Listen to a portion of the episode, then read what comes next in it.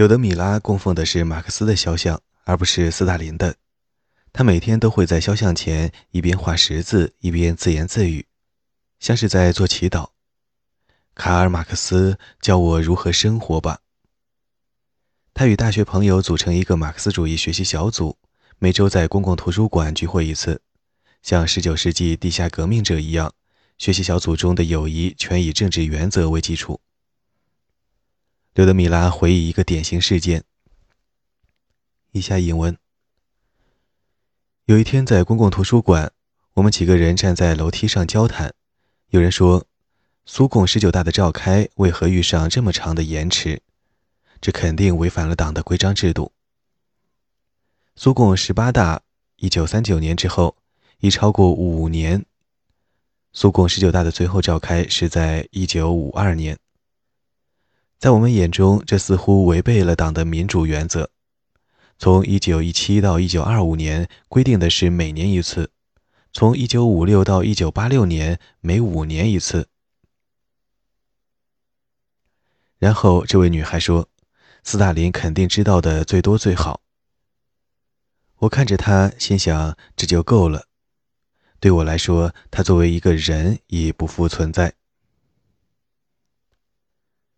补充：那个人后来成为列宁格勒大学的党史系主任。以上英文。学习小组开始阅读课堂教材之外的文学作品，像后来的持不同政见者一样，也想找出一种道德准则，如柳德米拉所说的。有了它，即便在一个全然否定道德准则的社会，我们仍可活得更加诚实，无需口是心非。以下引文：从马克思那里，我们学到了但丁。马克思引用了他的座右铭：“走自己的路，让别人去说吧。”我们经常讨论这一条，得出的结论是：虽然不可完全忽视他人的意见，但应尽量遵循自己的道路。无需牺牲自己的原则，无需追随大流。人云亦云。以上引文。斯大林很快排除了政治改革的可能。一九四六年二月九日，他在战后第一次重要讲话中直接挑明，苏维埃制度不会有任何缓和。当时的大背景是日益紧张的冷战气氛。斯大林呼吁苏维埃人民加强纪律，做出更大牺牲，克服战争的破坏。迎接资本主义制度必将带来的全球冲突。只要资本主义存在，就会有战争。苏维埃必须做好准备。斯大林要求部下在有关民主的谈论广为传播之前，就要发起猛烈的进攻。审查制度收得更紧，特别是针对战争的回忆录，其中的集体经验往往提倡改革。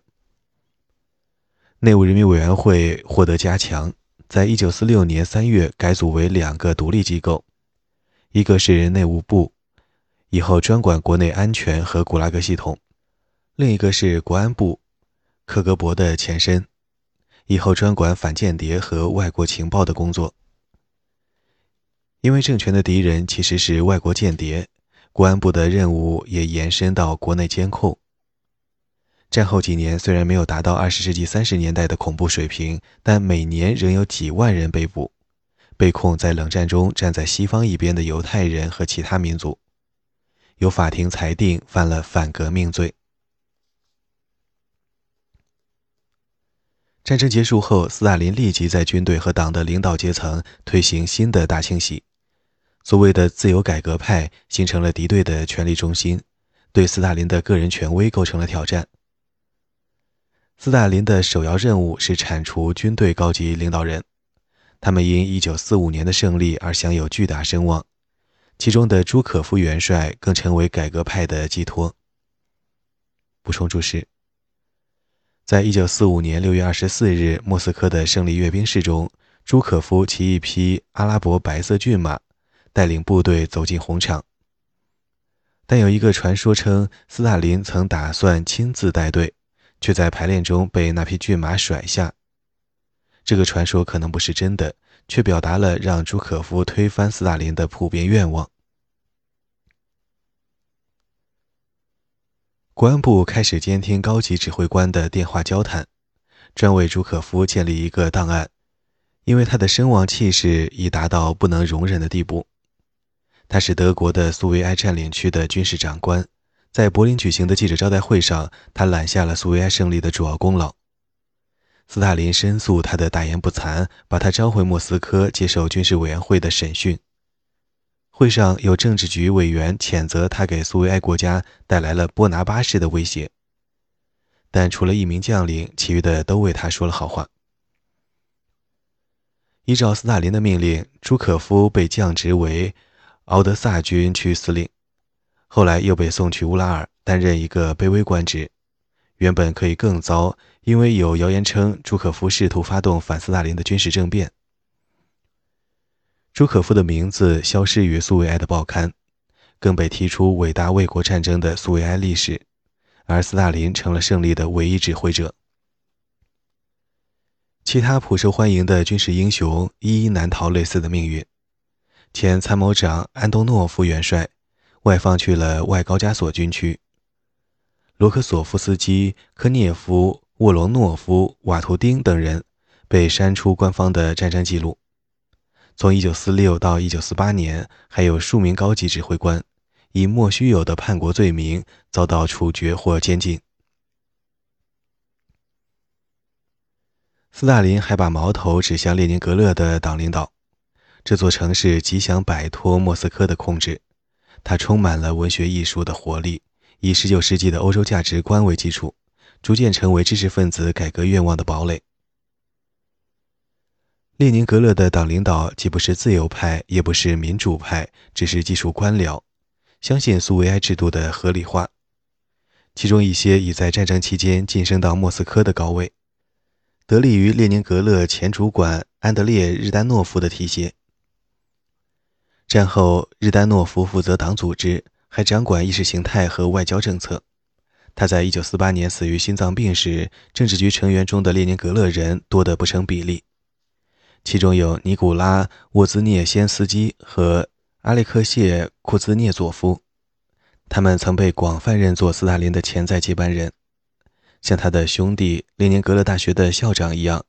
尼古拉·沃兹涅先斯基也是政治经济学家，年轻有为，充满活力，英俊潇洒。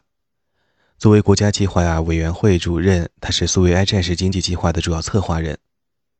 1945年之后，他按照新经济政策的思路，试图让苏维埃工业的重建更趋合理化。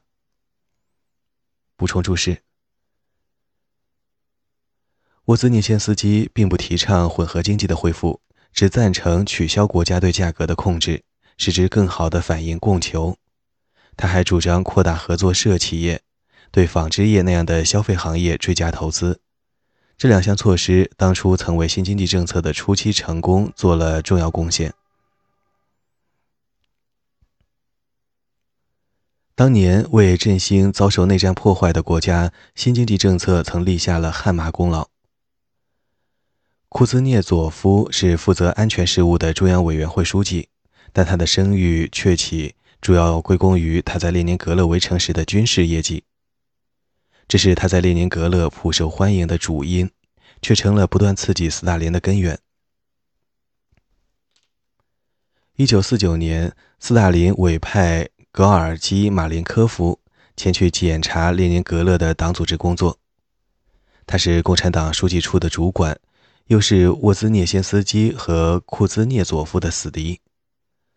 马林科夫的借口是调查区党委操纵选举的指控，真正目的是要打破列宁格勒的权力基础。首当其冲的是列宁格勒保卫战博物馆。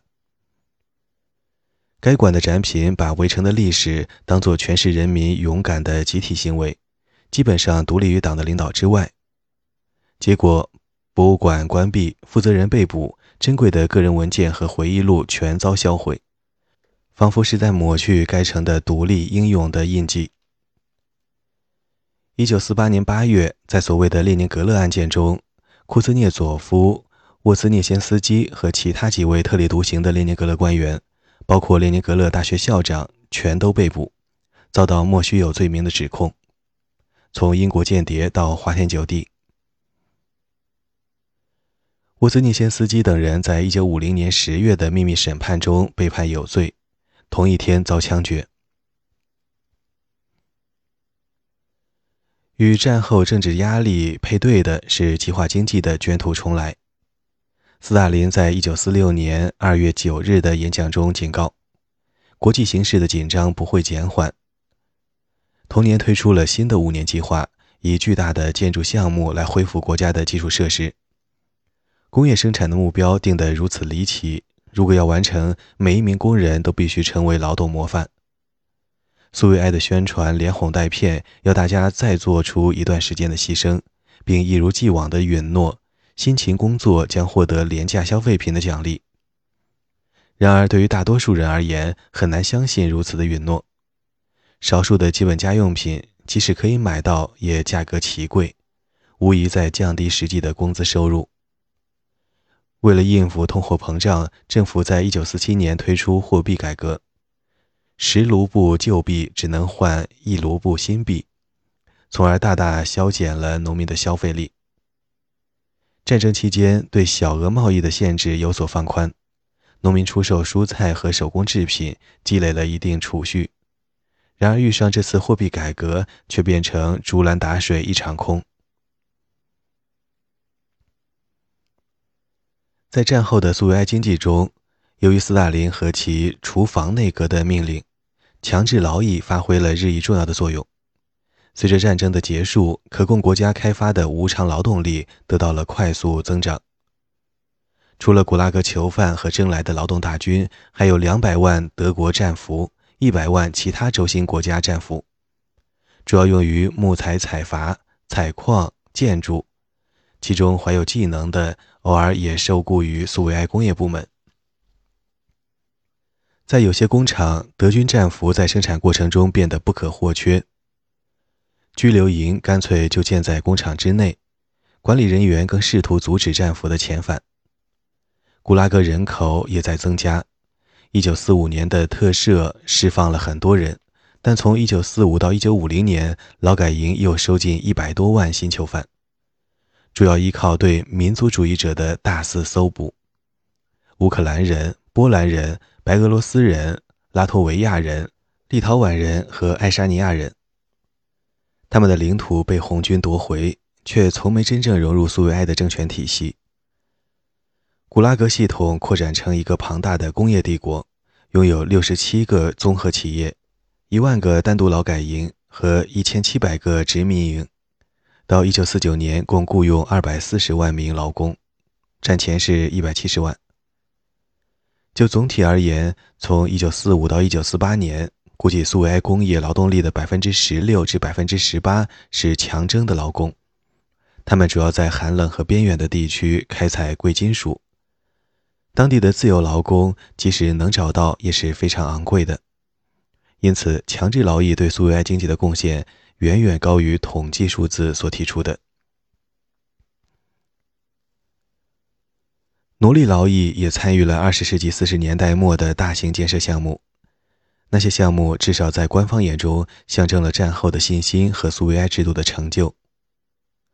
伏尔加至顿河的运河，古比雪夫水力发电站，贝加尔至阿穆尔的铁路，北极铁路，莫斯科地铁的延伸。以及列宁山上的莫斯科大学。那些年，七栋像婚礼蛋糕一样的大厦，斯大林的大教堂，以铺张的苏维埃帝国风格在首都地区耸立起来。莫斯科大学就是其中之一。战后几年也看到古拉格和民用经济的逐步相融，每年约有五十万古拉格劳工外包给民用部门。主要集中在建筑工地或民用部门抱怨劳动力短缺的地方，另有大约同样数量的自由劳工，大多数是专家，在古拉格的工业部门领薪工作。古拉格系统越来越趋向于物质奖励，即使在应付强制劳工时也是如此。劳改营的居民变得寓意不羁，难以控制。一九四五年的大赦涉及约一百万囚犯，主要是刑事犯，他们的刑期或减少或废除。劳改营留下的多是政治犯，不再是二十世纪三十年代充斥劳改营的知识分子类型，而是曾上过战场的年轻人，例如外国战俘、乌克兰和波罗的海的民族主义者。他们敌视苏维埃政权，不怕动用暴力。没有奖励，这些囚犯干脆拒绝完成指标。看守囚犯的成本也高涨成了天文数字。到一九五三年，内务部在劳改营雇佣二十五万狱警。古拉格的维持费用两倍于古拉格劳工所创造的收入。内务部的几位高级官员对强制劳工的划算与否深表怀疑，甚至在酝酿对策，或废除古拉格某些部门，或将囚犯转换成另一类平民。这些想法获得了贝利亚和马林科夫的支持，最终仍没得到认真的讨论，因为斯大林是古拉格系统的坚定支持者。诺里尔斯克综合企业是战后古拉格经济和民用经济相融的良好榜样。从1945到1952年，其囚犯人数增长三倍，从十万升至将近三十万。大多数新来者不是从过滤营挑出的，来自欧洲和前纳粹占领区的苏维埃战俘，即通过审讯筛选出与敌合作者，就是从波罗的海地区和乌克兰围捕而来，全做民族主义者的士兵和平民。同时，自由劳工的人数也有稳步增长。如果加上获释后自愿留下或被要求留下的领薪囚犯，在诺里尔斯克综合企业1949年的总人数中，约有三分之一是自由劳工。最后还有一大批作为志愿者的共青团积极分子，以及自愿前来团聚的囚犯家人。列夫内托1925年出生于爱沙尼亚共产主义者家庭，他们家早在1917年就搬到莫斯科。父亲是拉脱维亚步枪队成员。在帮助列宁夺取政权时起了至关重要的作用。母亲成为外交部官员，给儿子起了自己心目中的英雄托洛茨基的名字。一九四三年，列夫参加红军，分到内务人民委员会的特殊游击队，被派去德军防线后的爱沙尼亚作战。一九四四年，列夫被敌人抓获，囚禁在拉脱维亚的德温斯克地区。后来被送去德国法兰克福附近的战俘营。一九四五年四月，全体战俘被迫西行，列夫和其他囚犯得以从队列中逃脱，获得美军的解救。列夫在美军营地中待了两个月，虽受到不必反苏的劝说，仍在一九四五年五月回到苏联。当时他二十岁，很想上大学，但一走进苏维埃边境，先被送去过滤营。接着被送进红军，之后三年中，列夫在新近夺回的乌克兰西部充当一名普通战士。一九四八年四月，他在罗夫诺城被捕，被指控为美国间谍。内务人民委员会审讯员予以酷刑逼供，指控他在战争期间向德军出卖游击队，并威胁要逮捕他的父母。列夫因此签署了认罪书，被判处二十五年劳役，外加五年的诺尔里斯克流放。玛利亚·德罗兹多娃，一九四五年四月在柏林遭到红军逮捕，被送去诺里尔斯克。四年前，即十七岁那年，玛利亚与父母还住在列宁格勒附近的小镇红村时，沦为德军的俘虏。他被带去爱沙尼亚，在一所野战医院充任护士，然后去了柏林，成为纳粹高官的家仆。德军多次想征募他为间谍，但都受到抵制，他因此承受多次殴打。但他的伤疤不足以打动苏维埃的军事法庭，仍以叛国罪判他去诺里尔斯克十年。斯大林对苏维埃经济的战后重建自有一套想法。在他眼中，诺里尔斯克的贵金属扮演着重要角色。为了刺激诺里尔斯克的劳工，劳改营管理部门采用越来越多的劳动积分和货币奖励。到1952年，对诺里尔斯克的大多数囚犯来说，现金工资已成为规范。每人平均每月赚取二百二十五卢布，约等于正常民工的三分之一。在诺里尔斯克，伙食和住房算是免费的，许多志愿工赚取特别及北部的工资，远远高于他们在古拉格系统之外所能赚到的。诺里尔斯克开发了奇怪的混合体，这是一个监狱，囚犯却在领工资，但尊严的丧失以及被迫在不人道的条件下生活和工作，光靠薪酬是无法弥补的。造反闹事只是一个时间问题。朗读者：宁静的童年。